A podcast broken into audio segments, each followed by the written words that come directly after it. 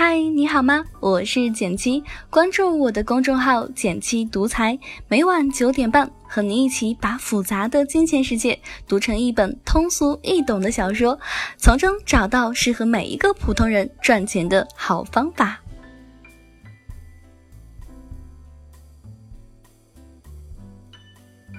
Z 是我的大学校友，从二零一二年开始投资 P to P。上周末的时候呢，我找他约稿，让他写自己投资 P to P 六年零踩坑，年化收益率始终保持百分之十二的投资经验，却没想到他的零踩雷记录因投资了唐小僧，也就是那个八百亿爆雷的网贷平台，而终结在了端午节前。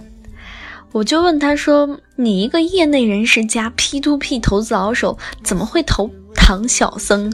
我很疑惑地问道：“说，因为看好中国互联网金融行业的发展。四年前，Z 从交通银行跳槽到一家互联网金融，也就是 P to P 的公司，如今呢，已经是风控部门的经理。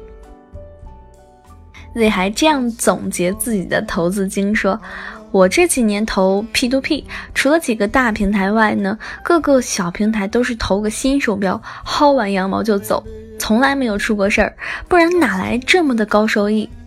至于唐小僧呢，我也就是投个新手标，才三四万，就想搞点返利而已。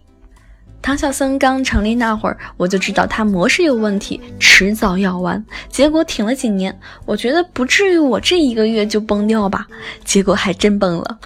说故事的 Z 呢，觉得这一次是自己运气太差，毕竟之前六年都这样投资，从来没有损失过。听故事的你是不是也这样觉得呢？可是我还是觉得 Z 很傻，明明知道有问题，还去投资赌运气。Z 的啥呢，还挺常见，我每天都会收到很多类似的这样的提问。减七有一个 P2P，年化收益率百分之十八，这么高是不是有危险？能帮忙分析一下吗？哎，七七，我闺蜜参加了一个区块链大数据投资项目，赚到钱了，拉我加入。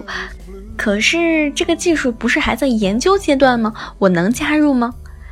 你看，明明知道有问题，还是会被诱惑的人还挺多的吧？这不是傻，这是本能。假如你是一个在草原养民的牧民，每天和同样养的邻居们在一块公共的草场放牧，你和你的邻居们呢，一共养了三千只羊，而这个数量恰好是公共草场的承担极限，只要再多养一只羊，草场的质量就会下降，从而影响到未来的使用。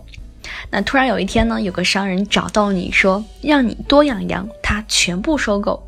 只要你多养一只，就能赚到一万块，你养不养呢？或许你会为了保护草场环境拒绝商人，但是如果商人告诉你，他还同时找了你的邻居们，已经有很多人答应了他的要求，你还会拒绝吗？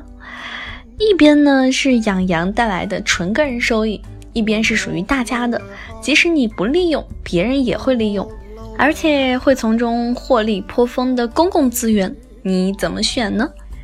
英国的经济学家加勒特·哈丁教授说：“作为理性人，既然知道未来堪忧，每个牧羊者还是会选择自己的收益最大化。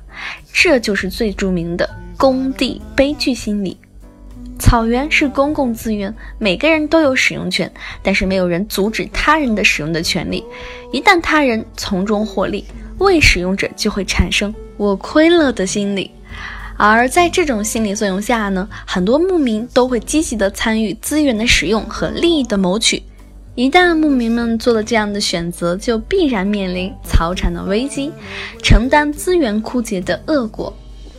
这个世界上的所有意料之外，都是情理之中的。有些投资的悲剧，不过是人性在眼前利益和潜在风险面前，本能的选择眼前利益，主动忽视潜在风险的必然结果。听到这里呢，那可能会有人问说：“我早点养羊，赚到钱去新牧场，不就规避风险了吗？”可是没踩雷之前，Z 可不就是这么操作的吗？逃过。套路千千万，最终还是踩中了雷呀！为什么被收割的总是韭菜？因为镰刀握在别人手上。我有一个朋友呢，前两年玩虚拟币小赚了一笔，他把自己赚钱的经验总结为不贪心。他说：“我设立了止盈线，涨到心理价位立马就卖，绝不纠缠。”我问他说：“那如果涨到心理价位之前，整个币圈都崩了怎么办呢？”而他似乎没有想过这个问题。去年年初的时候，他又买了一个网络大 V 站台的虚拟币，涨到百分之十我就卖掉。这一次他谨慎了很多呀，谁知道还没有涨到百分之五。站台的网络大 V 人设就全面崩坏，国家还出台了相关的监管政策，基本确定就是一个骗局。朋友的钱打了水漂，作为虚拟币发行方的网络大 V 呢，早就撇清了关系，依然笑傲在虚拟币引领财富自由的巅峰。我曾经看到这样一句话说：有些人赚到的大钱，不过是因为比普通人多知道一些信息。投资和投机的区别就在于呢，投资的规则掌握在市场这只看不见的手当中，而投机的规则呢，则掌握在少数创造者当中。能在庞氏骗局里赚钱的人都站在金字塔的顶端，而作为普通参与者的我们呢，永远不会知道明天和意外哪个先来。经济骗局总结起来有四个基本套路：高收益、高返利的。利益诱惑。中国银保监会主席郭树清说过，理财产品收益率超过百分之六就要打个问号，超过百分之八就很危险，那超过百分之十就要做好损失全部本金的准备。第二点呢，就是能解除心理防线的信任背书，比如铺天盖地的广告宣传，各路媒体的大小版面聚焦，一两个超级大 V 明星站台。第三点呢，就是介绍他人加入，可以从中获利。唐小僧这种重金老带新或者超过三级的多级分销获利机制。第四点呢，就是听过但是根本搞不懂的高深科技概念，比如有的读者就问我说，区块链技术投资项目，还有什么量子科技应用于财经领域等。看似一点儿利用户，一点儿心理战术，一点儿高科技概念，那说到底呢，都是对人性弱点的利用，考验人性的选择。哎，但是然而最经不起考验的就是人性嘛。哪个走入骗局的人没有经历过最初的怀疑呢？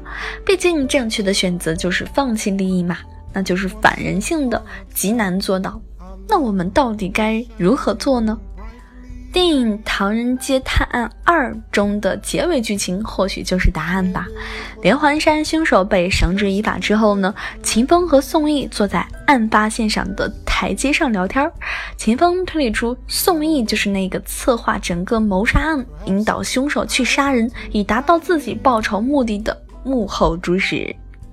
而他推断这一切的理由是，自己在和连环杀手搏斗被推下楼的那一瞬间，宋轶用左手拉住救了他，而这是一个左撇子的本能。这一细节符合他对杀人背后策划人的推理。宋轶不置可否，秦风也没有逼着他承认，反而聊起了一个故事：杀死员外的是狗，但是把狗换成。恶犬杀人的却是员外老婆，杀人的不是兽，而是兽性。宋轶在听完秦风的所有推理后，问他说：“我刚刚救你的时候，你想的就是这些吗？”离开时，宋轶送给秦风一句话，说：“当你凝望深渊的时候，深渊也在凝望你。看可以，但是不要看太久。”尼采曾经说过：“与恶龙缠斗过久，自身亦成为恶龙；凝望深渊过久，深渊将会以凝视。”那些明显具有巨大风险的利益诱惑，从放上心头思考那一瞬间开始，就已经被诱惑了。不如从知晓那一刻起，就当从未相遇过，不要放在心上。如果觉得这一点很难做到，那在看的过程当中，不妨想想牧民放羊的故事和我朋友投资币圈的故事，始终提醒自己说，人本能选择眼前的利益，忽视潜在风险，但是谁都无法知道意外和明天到底哪个先来。好了，今天的文章到这里就结束了。想与简七进一步交流，请关注我的微信公众号“简七独裁”，让理财更简单，人生更自由。每晚九点半，我们不见不散哟。如果喜欢我的电台，每周一、三、五、七，简七在这里等你，记得订阅哦。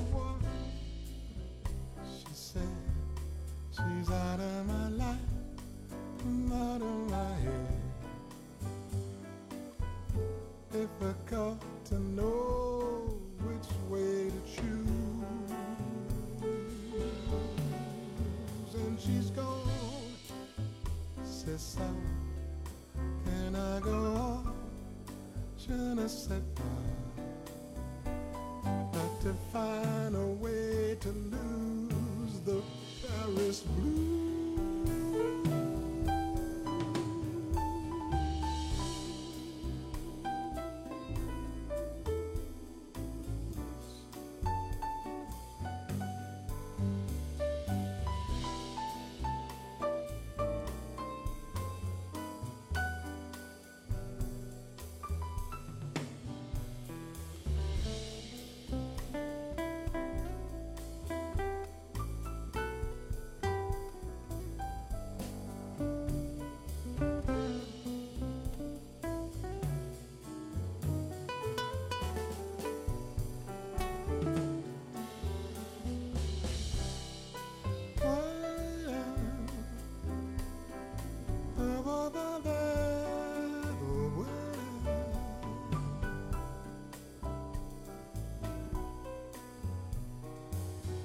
bo bo bo bo bo bo bo